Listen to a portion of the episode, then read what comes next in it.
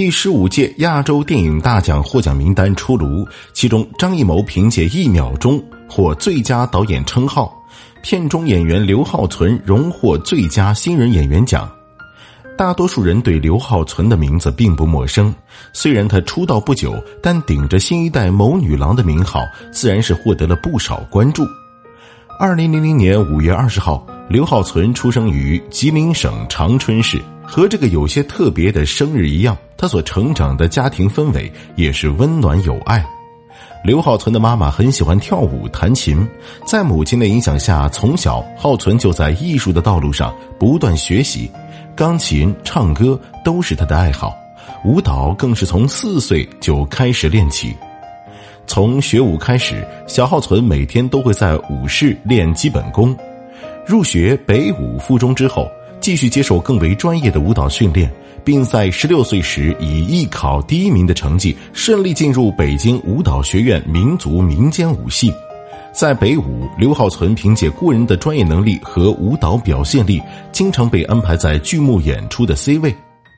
巧的是，张艺谋导演总是热衷于在好的舞蹈苗子里找演员。细数历代谋女郎，有四个都是学舞蹈出身的。就这样，爱跳舞的刘浩存和张艺谋在冥冥之中联系在了一起。有人说，舞蹈绝对是世界上最公平的事情之一。你付出了多少，最终就会回馈你多少。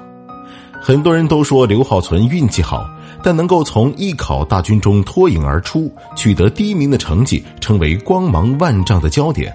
吃过的苦，流过的汗，只有自己和家人才懂。十年专业舞蹈生涯，艺考第一的标签太过亮眼，经常有人会觉得他转行转得太可惜。但多年的舞蹈训练，一切关于舞蹈艺术的优秀品质都已经刻到骨子里，并在言行举动中不断流露出来。在高手如云的北舞能够跳到 C 位，刘浩存的情感表达能力也是不容小觑的。这也是为什么他并非表演科班出身，却依然以很有灵性的表演征服荧幕前的许多观众。跟周冬雨一样。刘浩存最早也是在高考艺考时被张艺谋发现的，当时张艺谋觉得这个孩子很有灵气，想找他演《影》里面的清平，但后来剧本调整，年龄不合适，就改成了关晓彤演了。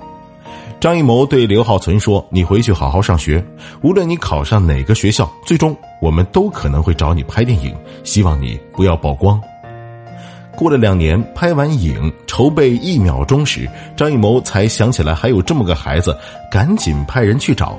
一打听，刘浩存考上了北舞，正老老实实上学，没有拍任何作品，也没签公司，踏实守信的性格令张艺谋很感动。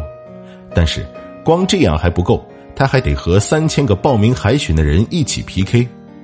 后来，即便试镜成功，刘浩存也得每个周末、寒暑假参与剧组培训。就这样坚持三年，才定下由他出演。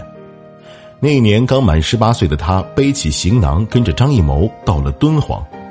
刘浩存的领悟力极强，张艺谋说过的要点，他一下子就能领会。刚开始时，张艺谋还数次打断他，提要求改动作。拍到后来，张导愈发沉默，经常坐在监视器后看着刘浩存，笑容满面。张译曾评价他。虽然他没有电影表演经验，但他很聪明。张艺谋本人更是夸奖他是一张聪明的白纸，周冬雨的接班人。在电影《一秒钟》里，刘浩存青涩的登场和表现，给人在第一眼中留下了深刻印象。而在电影《送你一朵小红花》里，他所饰演的角色所诠释出来的客观和坚韧，也让大家对这个女孩的印象又多了一份不同。最后送你一朵小红花，票房累积十四亿元，对于一个小成本电影来说已是不易的成就。越来越多的人看到刘浩存，各种不同的评价也接踵而来，甚至有人说他的演技配不上他的资源。某女郎的帽子能戴上是本事，摘下来也是本事，就像巩俐、章子怡、周冬雨一样。他们已经用更多作品和荣誉证明，他们的能力不会止步于某女郎，他们最终会走出大师的影子，成为闪耀的自己。未来的路还很长，刘浩存要靠自己走下去。